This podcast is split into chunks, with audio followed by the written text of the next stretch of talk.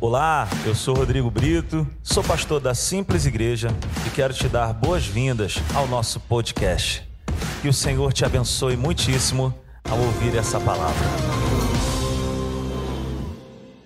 Creio que para esse momento que nós estamos passando, até mesmo para essa situação, eu te confesso que hoje de manhã eu vim para cá muito, com meu coração muito abatido de tudo que nós vimos ali em Petrópolis.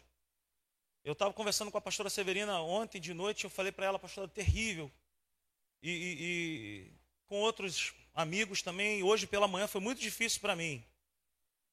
Mas o Espírito Santo ele é mestre em transformar a atmosfera, ele é mestre em mudar a realidade. E eu creio que Deus vai fazer isso hoje também. Então eu quero compartilhar com você uma mensagem, não vai ser uma série, e o nome da mensagem de hoje é O Caminho do Milagre. Você pode dizer para essa pessoa que está ao seu lado assim: olha, o caminho do milagre. Deu até tempo de fazer o marcha. Obrigado, Nanda. Você é fera. Brigadão mesmo. Eu estava justamente falando sobre isso com eles ontem. A palavra de Deus nos mostra que o milagre ele não acontece à toa. Existe todo um processo para que um milagre aconteça. A primeira coisa que, que eu penso que para eu e você vivermos o sobrenatural de Deus, o milagre da parte de Deus, Deus ele conta com o homem para isso. Então abra sua Bíblia comigo no Evangelho de João, no capítulo 6. Nós vamos fazer uma leitura um pouco extensiva e eu quero que você me acompanhe, por favor. Evangelho de João, no capítulo 6, a partir do verso 1, nós vamos fazer essa leitura até o verso 15. Quem pode dizer amém? Quem já encontrou, diga amém. Quem não encontrou, diga me espera. Amém, eu te espero.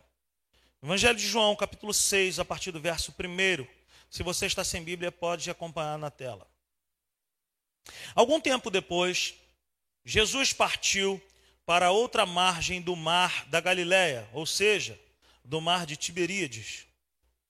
E grande multidão continuava a segui-lo, porque vira os sinais milagrosos que ele tinha realizado nos doentes. Então Jesus subiu ao monte e sentou-se com os seus discípulos. Estava próxima a festa judaica da Páscoa. Levantando os olhos e vendo uma grande multidão que se aproximava, Jesus disse a Filipe: Onde compraremos pão para esse povo comer? Fez essa pergunta apenas para pô-lo à prova, pois já tinha em mente o que ia fazer. Diga comigo, Jesus já tinha em mente o que ele ia fazer.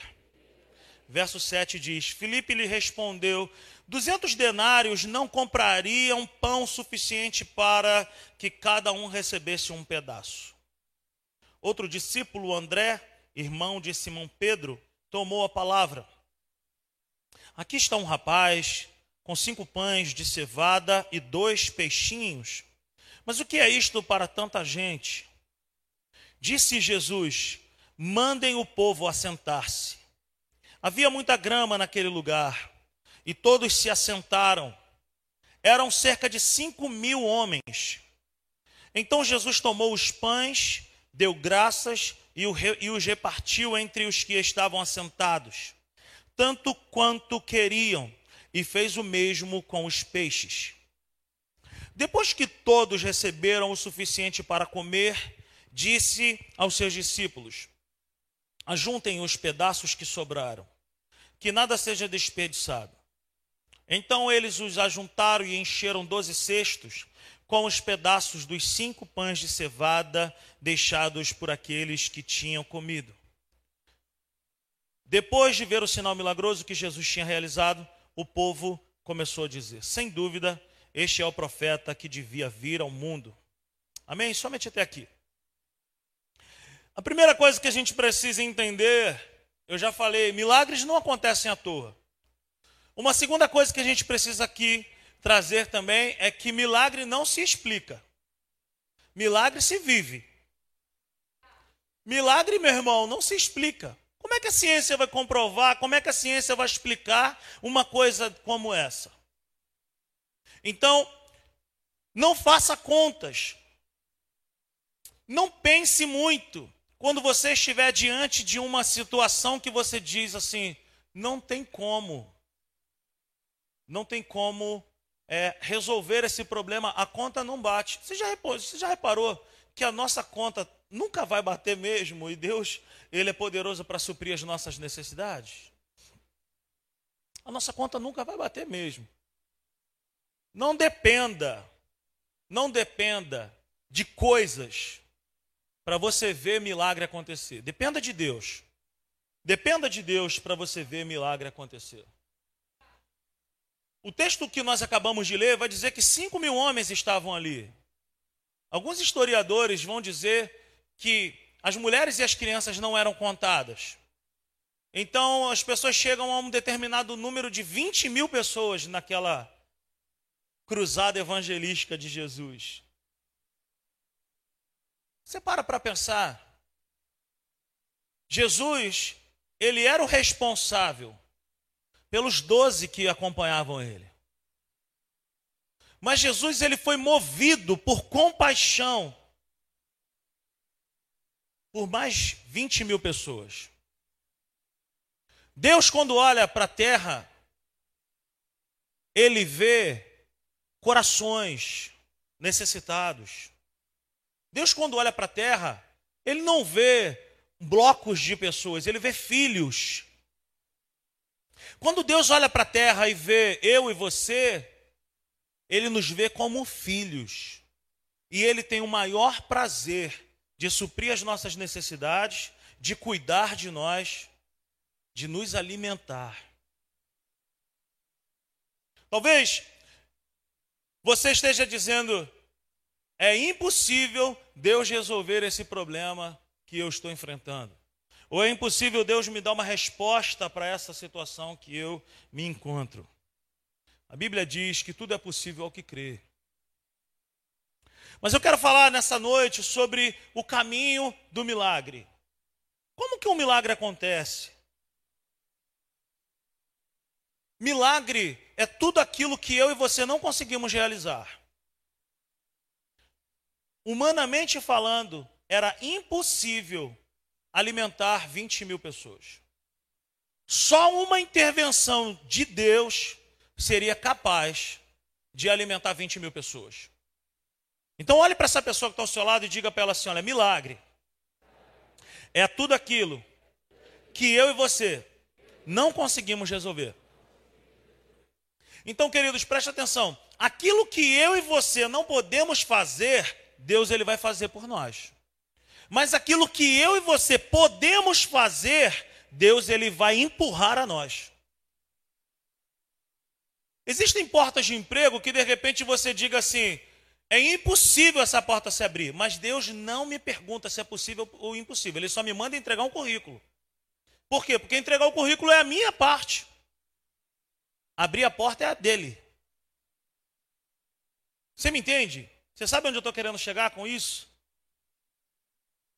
De repente você tem um diagnóstico e a ciência já bateu o martelo dizendo para você: cara, é isso aqui, tua vida para sempre vai ser isso aqui. Beleza. Agora, você fez tudo certo, você foi ao médico, tomou remédio. Agora é necessário chamar o médico dos médicos para participar dessa situação, porque ele tem um outro caminho. E ele pode dizer para mim para você: continua fazendo tratamento, continua tomando remédio, mas acima de tudo, acima de todos, eu sou o Deus que te sara. Então, preste atenção que para que um milagre aconteça, existe um caminho e Deus sempre vai me chamar e te chamar para participar. Como? Se eu não tenho como ajudar a Deus. A ajuda que eu dou a Deus é a obediência que ele me pede. Seja apenas obediente. Seja apenas obediente e preste atenção no caminho que ele vai te instruir. O Salmo de número 32 vai dizer que ele nos instrui no caminho que nós devemos andar. Ele não nos instrui mostrando o caminho, ele mostra o caminho e ele vai conosco no caminho, porque o filho é guiado. Todo filho é guiado. O filho de Deus é guiado pelo Espírito Santo. Romanos 8,14 diz isso. Apesar de Deus ser o Todo-Poderoso, Deus ele me chama e ele te chama para participar do milagre que nós precisamos experimentar. A nossa participação é, além da obediência, a nossa crença. Não fique esperando as pessoas concordarem com você se vai dar certo ou não. Não fique esperando pessoas baterem nas suas costas para dizer se é isso ou não. Se você estiver alinhado com as Escrituras, se você estiver alinhado com princípios bíblicos, se você estiver alinhado com a direção de Deus no seu interior, você pode dizer: Eu quero experimentar um milagre. Não fique esperando da parte de Deus milagres que serão necessários quebrar princípios, prejudicar pessoas, passar por cima da palavra de Deus. Isso não é milagre, isso é falta de responsabilidade, isso é falta de uma opção de coisa. Milagre é aquilo que eu não posso fazer, e milagre é aquilo que eu ando de mãos dadas com Deus, obedecendo a Ele em tudo que Ele me orienta a fazer. Mas é difícil, é impossível. É isso mesmo, Deus é o Deus do impossível. Ele é o Deus do impossível. Tudo é possível ao que? Tudo é possível ao que crer. Verso 9, acompanhe comigo. Ele diz assim: Aqui está um rapaz com cinco pães de cevada e dois peixinhos. Mas o que é isto para tanta gente? Foram fazer contas. Os discípulos foram fazer contas. Existem situações que meu irmão não tem como fazer conta. Por exemplo, quando entramos aqui nesse local, as contas nunca bateriam. Se nós não dessemos um, um, um pontapé inicial, se nós não dessemos a primeira varrida aqui nesse ambiente, jamais nós estaríamos aqui congregando. Estaríamos hoje ainda lá na rua Robert Schumann, apertadinho, não daria esse número de que, que estamos aqui hoje. As nossas crianças que hoje estão lá em cima não estariam lá. O que, que eu quero te dizer? Se você tem algo que você deseja experimentar e é algo milagroso, é algo que é um milagre, não fique olhando, encarando aquela situação, aquelas circunstâncias com os olhos humanos. Mas enxergue essa situação com olhos espirituais. O discípulo falou assim: Olha, o que nós temos aqui são cinco pães e dois peixinhos, e nem é nosso. Queridos, a gente não pode dar o que não é nosso. Hein? Como é que eu vou chegar e eu vou falar assim, eu vou dar o carro do Igor para o Carlos. Aí, rio e tudo. Eu posso fazer isso? não posso fazer isso, seu pai. Ai, ai. Eu não posso fazer isso porque a gente só pode dar aquilo que é nosso, a gente só pode dar aquilo que nós temos. O milagre para acontecer nessa situação aqui que nós acabamos de ler, também estava dependendo do menino, ou do rapaz, dependendo da versão. O Gustavo falou ontem na mesa lá, falou assim: Cara, tu imagina se esse rapaz tivesse retido e ele trouxe uma outra luz também. Ele falou assim: já parou para pensar que quando ele semeou, ele também participou. Ele semeou cinco pães e dois peixinhos, mas ele viu o maior milagre acontecer na vida dele, alimentando a muitas pessoas. Todas as vezes que Deus me chamar e te chamar para viver e experimentar um milagre com Ele, meu irmão, vai respingar em alguém, vai abençoar a vida de alguém. A bênção, o milagre não é só para mim, não é só para você, mas tem que tocar na vida de outras pessoas. E, ele, e esse, e esse rapaz ele teve um coração generoso, liberal. Ele podia muito bem falar: o quê, meu irmão? Como diz aquele ditado, farinha é pouco. Como é que diz? Esse é só da, da, da, da antiga mesmo. Farinha é pouca. Meu pirão primeiro. Mas ele não ficou com essa mentalidade. Ele tinha uma mentalidade liberal. Ele tinha uma mentalidade de dar. Uma mentalidade, sabe, de abrir o coração e falar assim: eu quero participar de algo sobrenatural.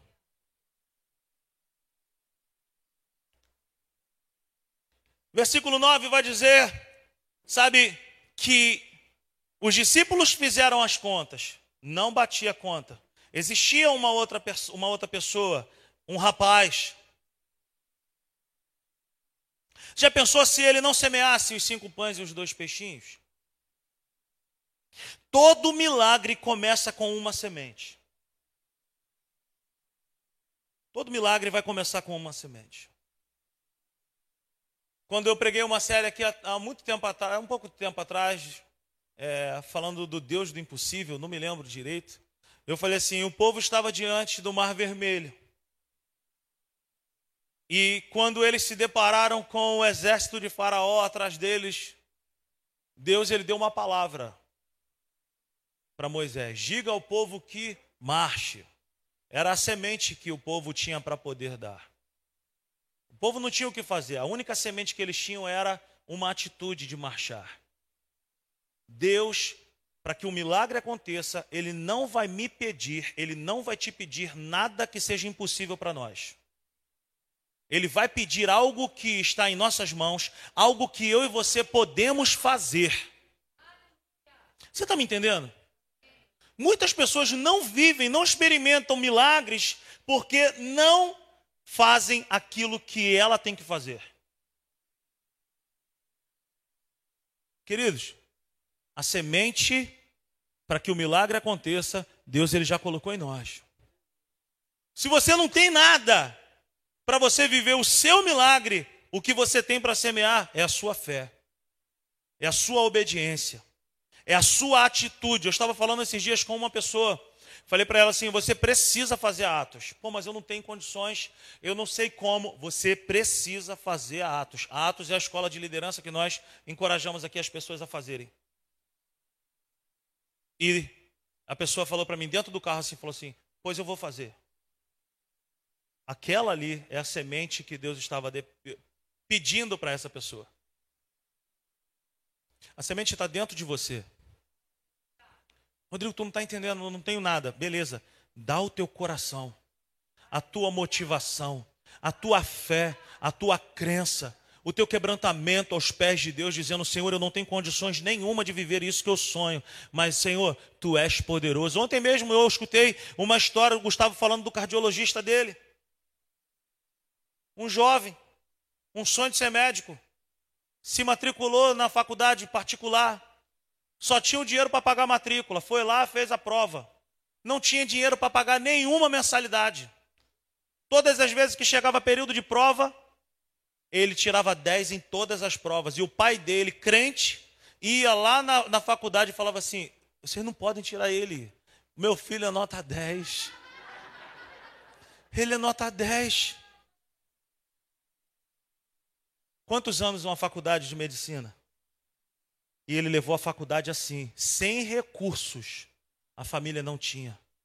Mas hoje ele experimenta de um grande milagre, de poder compartilhar com muitas pessoas o seguinte: olha, eu não tinha condições, mas o que eu tinha, eu dei a Deus. Eu dei o meu coração, eu dei a minha vida, eu dei a minha fé, eu dei a minha atitude, eu dei os meus dias ao Senhor. Você me entende nessa noite? Então, a primeira coisa que eu e você precisamos saber que para que um milagre aconteça, nós vamos ver isso aqui nesse texto é: primeiro passo, uma semente o rapaz semeou cinco pães e dois peixinhos. Talvez muitas coisas estejam impedidas na sua vida porque você está usufruindo da semente que Deus está te mandando semear. Então semeie. Semeie. Semeia na tua família, Semeia no solo chamado Reino de Deus. Semeia na tua vida. Busca Deus. Semeia o teu coração. Semeia a tua atitude. Semeia a tua adoração. Semeia o teu louvor a Deus. Semeia aquilo que Deus está te pedindo. Se Deus está te pedindo mais tempo, semeia o teu tempo. Mas se Deus está te pedindo, eu quero isso que está em tuas mãos aí. Senhor, mas isso aqui são meus cinco pães e dois peixinhos. Como é que eu vou fazer com isso aqui se eu. Se eu... Querido, faça como esse rapaz. Semeie. Você vai ver o milagre acontecer na sua vida e vai tocar na vida de muitas outras pessoas. Uma segunda coisa que a gente vai ver aqui no verso 10 Disse Jesus: mandem o povo assentar-se. Havia muita grama naquele lugar e todos se assentaram. Eram cerca de cinco mil pessoas. A Bíblia diz que Jesus é o bom pastor. Jesus entende de guiar ovelhas e Jesus entende de lugar de descanso para as suas ovelhas. Abra sua Bíblia comigo no Salmo de número 23. O Senhor é o meu pastor, de nada terei falta, em verdes pastagens me faz repousar. Queridos, uma segunda semente que Deus me pede, que Deus te pede nessa noite, além da tua obediência, além daquilo que Ele já de repente colocou em Suas mãos, Deus, nessa noite, Ele diz para mim e para você: se você quiser experimentar de um milagre, além da sua semente, eu preciso que você sente, que você se assente e que você possa descansar. Ninguém ficou perto de Jesus para saber o que, que ele iria fazer. Todos eles obedeceram a ordem de Jesus, dizendo: agora que vocês já semearam, agora é hora de se assentar. Existe um tempo na minha vida e na tua vida que é tempo de semear, e existe um tempo que Deus manda eu e você sentar. E sentar na grama significa eu vou descansar, pois já entreguei meu amanhã nas mãos de Deus. A última palavra vem de Deus. A última resposta vem de Deus. Sentar na grama, querido, significa, sabe o que? Senhor, eu já lancei sobre o Senhor as minhas necessidades, as minhas ansiedades. Eu já semeei em ti aquilo que o Senhor me pediu. Agora só me resta fazer uma coisa.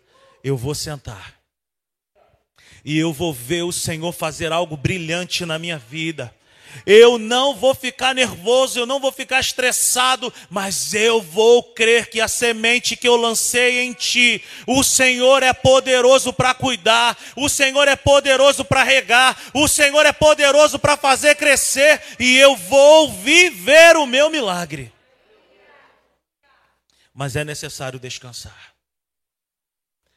O descanso na Bíblia aponta para Cristo. Quem disse que Jesus está pedindo para eu e você colocarmos a mão que em algo que ele está dizendo, não bota a mão aqui. Deus não vai trabalhar enquanto a minha mão e a tua mão estiver tentando fazer algo ali. Se você já semeou, agora é tempo de descansar, é tempo de tirar as mãos e, Senhor, está nas tuas mãos. Aleluia. Entrega o teu caminho ao Senhor, confia nele e tudo mais ele fará. Entrega o teu caminho ao Senhor, confia nele e o mais ele fará. Olha o que, é que diz na palavra de Deus, em Provérbios, no capítulo 3, no verso 5: Confie no Senhor de todo o seu coração e não se apoie em seu próprio entendimento. Reconheça o Senhor em todos os seus caminhos, e ele endireitará as suas veredas. Você já semeou? Você já colocou no lugar certo a sua semente, a sua obediência, a sua atitude? Então agora é hora de descansar. Descansar significa tirar a mão. Descansar significa confiar de que aquele que está segurando é mais poderoso, infinitamente poderoso Por isso que Pedro, em 1 Pedro 5,7 diz: lançai sobre Deus toda a vossa ansiedade. Ele não diz divida com ele, fica com uma parte, cuida de uma parte, ele cuida da outra parte. Ele não diz segura um pouco contigo, não, ele diz lançai sobre Deus. Lançar é uma atitude radical, é pegar algo que é muito especial, é pegar algo que é muito nobre, é pegar algo que é muito grande, é pegar algo que é muito importante para nós e falar assim: Senhor, eu não sei o que fazer com isso aqui eu tenho medo de tirar isso daqui das minhas mãos, mas eu quero hoje tirar esse peso que está sobre a minha vida, porque eu não estou conseguindo cuidar, eu não estou conseguindo viver, eu não estou conseguindo experimentar os benefícios disso, então eu te entrego. Então o Senhor é poderoso, Ele é Deus para aliviar os nossos fardos. Se você está cansado, meu irmão e minha irmã, Deus te trouxe aqui hoje para trazer descanso para o seu coração. Se você entrou aqui por essas portas hoje sem esperança, sem motivação, sem uma, sabe, sem uma expectativa, uma perspectiva de que algo bom está por vir, creia. Eu não tenho nada, creia. Eu não sei o que fazer, creia. Confia nele, tudo mais ele fará e descansa nele. Descansar é o contrário de murmurar. Quem descansa, cala a boca. Só abre a boca para adorar, para louvar. No descanso do nosso coração, Deus trabalha. Até enquanto dorme, o Senhor cuida dos seus. Está estressado demais? Vai tirar uma soneca em Deus. Vai tirar uma soneca, vai passar em ar, meu irmão. Vai passar em ar. Mira uma árvore, fica olhando para aquela árvore. Eu tenho uma árvore lá que é lá no Colégio Pedro Fernandes. Da minha janela eu fico olhando para aquela, para aquela árvore quando eu estou fazendo meu devocional de manhã. Se eu não abrir aquela minha janela, aquela cortina e não olhar para aquela árvore, não é a mesma coisa. Eu fico ali, ó, passarinhando. Eu fico olhando aquela árvore. Não tem nada de especial na árvore. Não, não, mas eu fico ali, ó. O mesmo Deus que colocou aquela árvore ali, ela está de pé, ela está frondosa, que está cuidando daquela árvore, Ele cuida de mim, Ele vai suprir as minhas necessidades. É bíblico. O Evangelho de Mateus vai dizer assim para nós não andarmos preocupados nem ansiosos por coisa alguma. A Bíblia diz que se os pássaros têm valor para Deus, se os lírios do campo têm, têm, têm muito, sabe, valor para Deus, muito mais eu e você que somos a coroa da criação. Então descansa, confia, entrega. Não queira entender, queira obedecer. E por último, uma terceira coisa que nós vamos ver aqui, o caminho do milagre. Diga comigo, a primeira coisa, uma semente. Uma semente. Segunda coisa, descanso. Vocês estão muito cansados, gente. Segunda coisa, descanso. descanso. Terceira coisa, gratidão. Diga para essa pessoa que está ao seu lado assim, ó, tudo aquilo que você agradece cresce.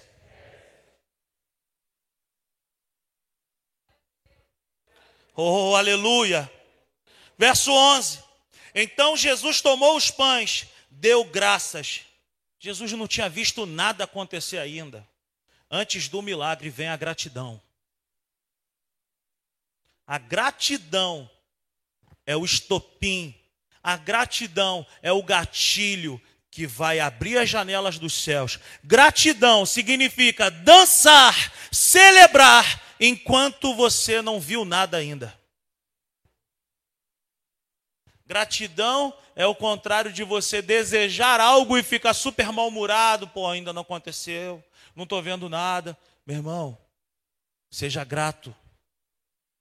O que, que Jesus agradeceu? A primeira coisa que ele agradeceu, ele agradeceu por aquilo que estava na mão dele. Se eu e você não tivermos a capacidade de agradecer a Deus aquilo que nós já temos, nós nunca vamos experimentar aquilo que ainda não temos. Agradeça a Deus por aquilo que você já tem.